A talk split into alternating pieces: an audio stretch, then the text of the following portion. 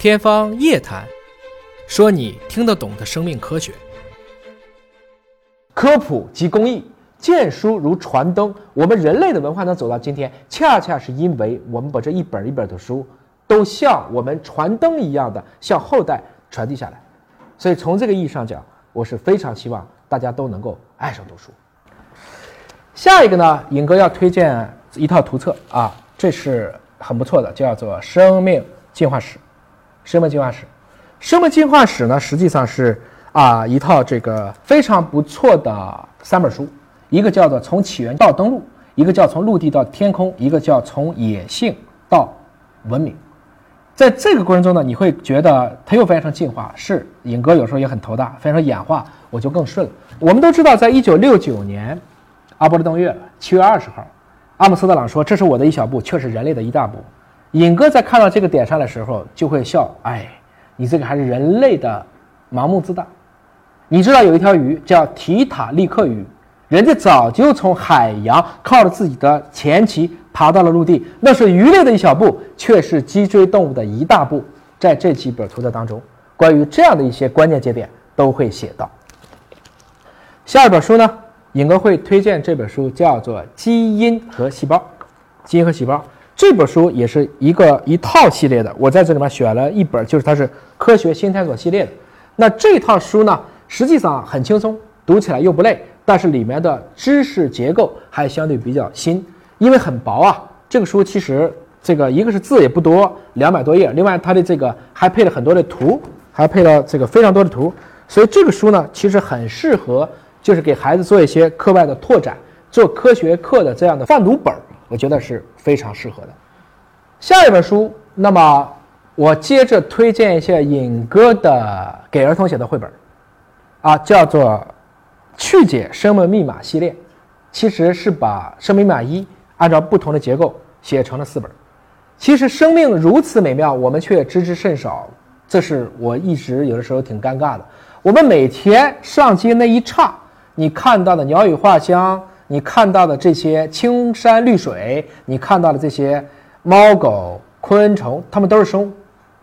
但你有时候觉不觉得尴尬呢？比如说到了菜市场，孩子问你拎出一个萝卜，这是什么科的？您如果答不出这是十字花科的，你觉得尴尬吗？所以在这个过程中，我们如何能够让我们的孩子们看到这些东西，能够有一个清晰的认识？我看到很多的家长现在特别喜欢教孩子就认车，哎，这是大众，哎，这是丰田，这是保时捷。啊！但是我从来没有看见过，哎，十字花科，哎，芸香科，哎，蔷薇科。你想一想，到底是身外之物重要，还是自然就存在的这些物种重要呢？所以我特别希望能通过一套绘本，就像刚才的那本我们的 DK 的这个系列啊，也能够把尹哥的很多的一些文字版的作品变成绘本来教给大家。尹哥，请谈谈你的记忆力。讲好久啊，我都困了，我都没困，你还困了。赶快给我精神起来！尹哥记忆力怎么来的呢？当当当当，就是推荐这本书《不可思议的大脑》。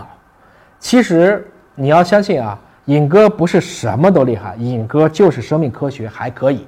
尹哥为什么生命科学还可以？就是因为尹哥看的生命科学的书实在是多到你可能都想吐。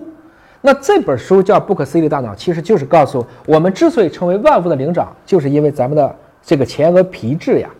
一只老鼠只有七千万个神经元，一只猴子只有六十亿个神经元。尹哥和你都一样，八百六十亿个神经元。然而，四十瓦的灯泡就能把它点亮，十五瓦的灯泡就能使我们活着。这是一个超高效率的生物计算机。你说阿尔法狗下围棋当然能下过尹哥，但是您用几十万度电，我只用四十度电，咱俩谁厉害呢？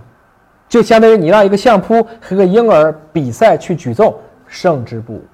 所以这本神奇的大脑就是告诉大家，我们人类为什么可以去认知世界呢？人类最了不起的，我们基因当中的神性就是我们相信相信的力量。所以这本书介绍的都是一些不可思议的大脑，比如第一个人就是你刚才问的，叫 Bob，过目不忘，下来沙朗如坠烟海，鲁本得见辉光，汤米洗心革面，听起来是不是特别像？我们看《天龙八部》，亢龙有悔，见龙在天，战龙于野。其实某种程度上讲，这非常考量译者的本事。能把这种意思信达雅的用我们熟悉的词四字的词把它翻译出来，这就是中国现在很缺的靠谱的译者。当你读到第八行尸走肉和第九感同身受的时候，你就会明白，我跟你都一样，我们都是两个肩膀扛一个脑袋，我们之间唯一的区别是尹哥一直在改变，您却不愿意在尹哥的启发下狠狠地逼一把自己。